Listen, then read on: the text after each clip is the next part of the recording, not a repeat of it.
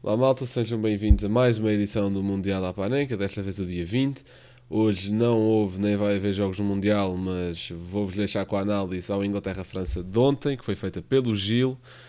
Um, e também agradeço muito ao Gil por ter conseguido gravar uma análise no estado da Azia, em que todo o país, eh, especialmente a malta gosta de futebol, obviamente, está neste momento. E foi difícil processar, e ainda não processei de facto, a vitória de ontem. Uh, a vitória de Marrocos, pois, a vitória de Marrocos de ontem. Uh, é tramado, é lixado, no fundo. E achei, e achámos no Spanenka também importante publicar a análise ao jogo de Portugal sozinha, ou seja, não, não esperar pelo jogo da França e da Inglaterra para publicar o Mundial à Panenka e ficar esta um, uma análise um pouco à parte, porque isso é um grande jogo, não queríamos misturar os tons dos dois jogos. Uh, apesar eu até esta introdução ser um pouco mais cariz baixo, acho que também é uma forma de pronto, libertar um pouco do que está aqui dentro. E para toda a malta que estiver aziadíssima como eu estou neste momento, uh, é esquecer e seguir, acho eu. Por muito difícil que isso seja, clubes vêm, mais grandes competições irão vir e, e esperemos conseguir aproveitar o resto dos jogos do Mundial sem pensar no no fracasso português e mais no belo futebol e na grande competição que este Mundial está a ser dentro das quatro linhas, certo? Portanto, agora fiquem com a análise do Gil e um abraço. Olá, sejam uma vez muito bem-vindos a mais uma análise deste Campeonato do Mundo 2022 no Qatar. Uh, eu sou o João Teles e vou estar aqui a analisar hoje convosco o Inglaterra-França que terminou uh, com uma vitória da, da equipa galesa por 2 a 1 uh, e que foi então um jogo a contar para os, para os quartos de final da competição, uh, sendo que a França passa, passou então à frente e vai jogar contra Marrocos, que eliminou infelizmente ontem Portugal. Uh, e a Inglaterra entra com Jordan Pickford na baliza, a defesa A4 com Luke Shaw, John Stones, Harry Maguire e Kyle Walker. Depois um, um triplete no, no meio campo com Jordan Anderson, Declan Rice e Jude Bellingham. Depois na frente, uh, também três elementos, Bukayo Saka e Phil Foden.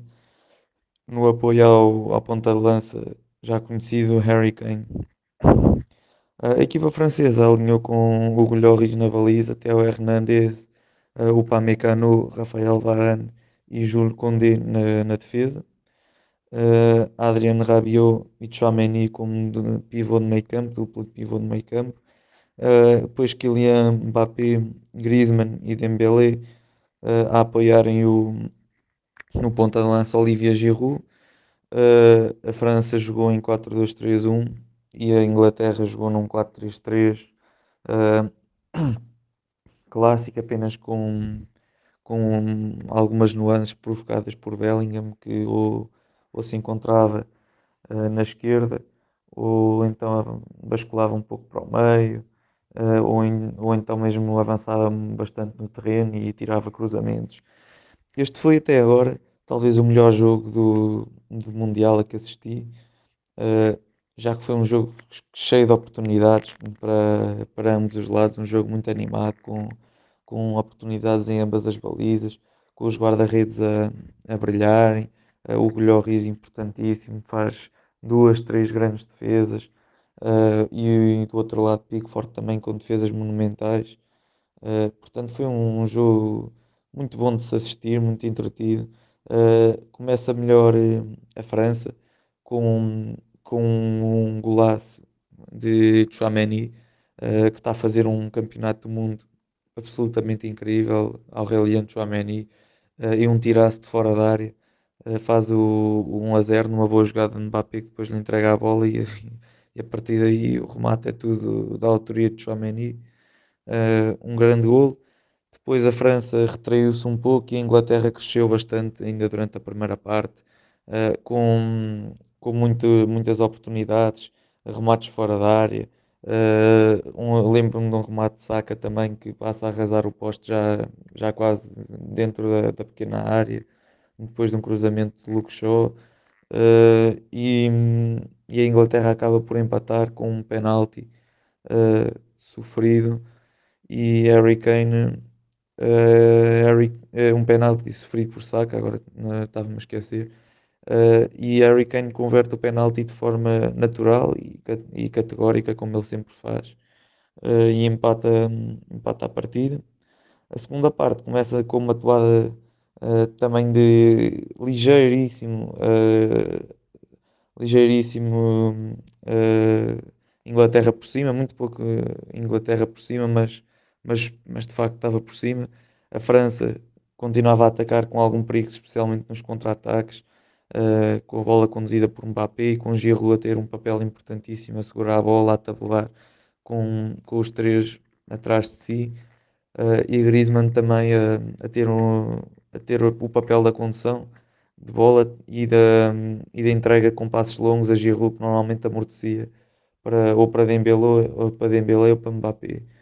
Uh, e a França acaba por fazer o, o 2 a 1 após uma jogada de, de canto com o Giroud a cabecear e a bola a entrar uh, nas redes de Jordan Pickford, que sem hipóteses sofre então o 2 a 1 para, para a França. E de facto já, já merecia talvez a França nessa fase do jogo, que já tinha tido uma série de oportunidades seguidas com, com Pickford a evidenciar-se, uh, mas a conseguir defender. Uh, e, e então passa a França para a frente. No, mais perto do fim, uh, um penalti que o árbitro precisa de, do auxílio do VAR para assinalar, mas, mas assinala um penalti sobre Harry Kane, penso eu, e, e, é o próprio Harry Kane que falha a conversão desse penalti.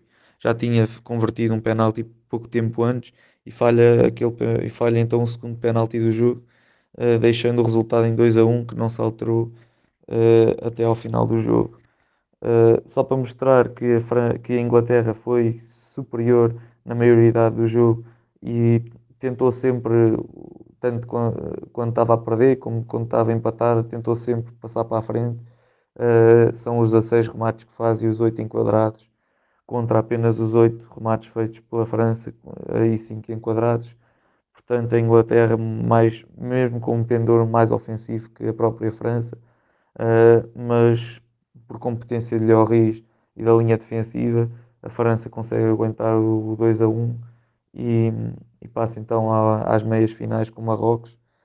Uh, finalmente, o, o homem do jogo para mim é claramente Giroud, faz um jogo muito completo, para além de marcar o gol decisivo, faz um jogo muito completo, lá está a servir de pivô, a, a segurar e ganha tudo no, nos duelos aéreos.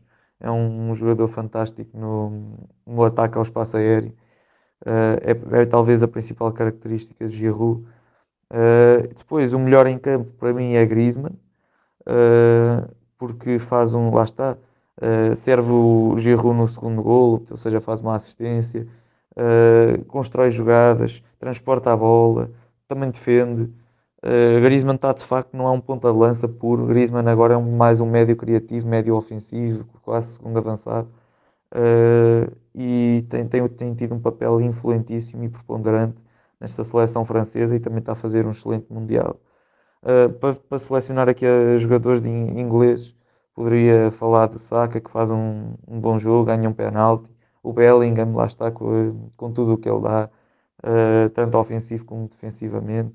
Uh, e o Harry Kane, que apesar de falhar o penalti, faz mais um bom jogo. a minha dica para a Fantasy é o Giroud, neste, neste jogo, faz o, o gol decisivo e, como óbvio, isso é sempre fundamental e bastante levado em consideração. Uh, estarei cá para analisar provavelmente o próximo jogo de, das meias finais, uh, ainda não sei qual, portanto, uh, continuem a ouvir o Mundial à Panenka. um abraço e até à próxima.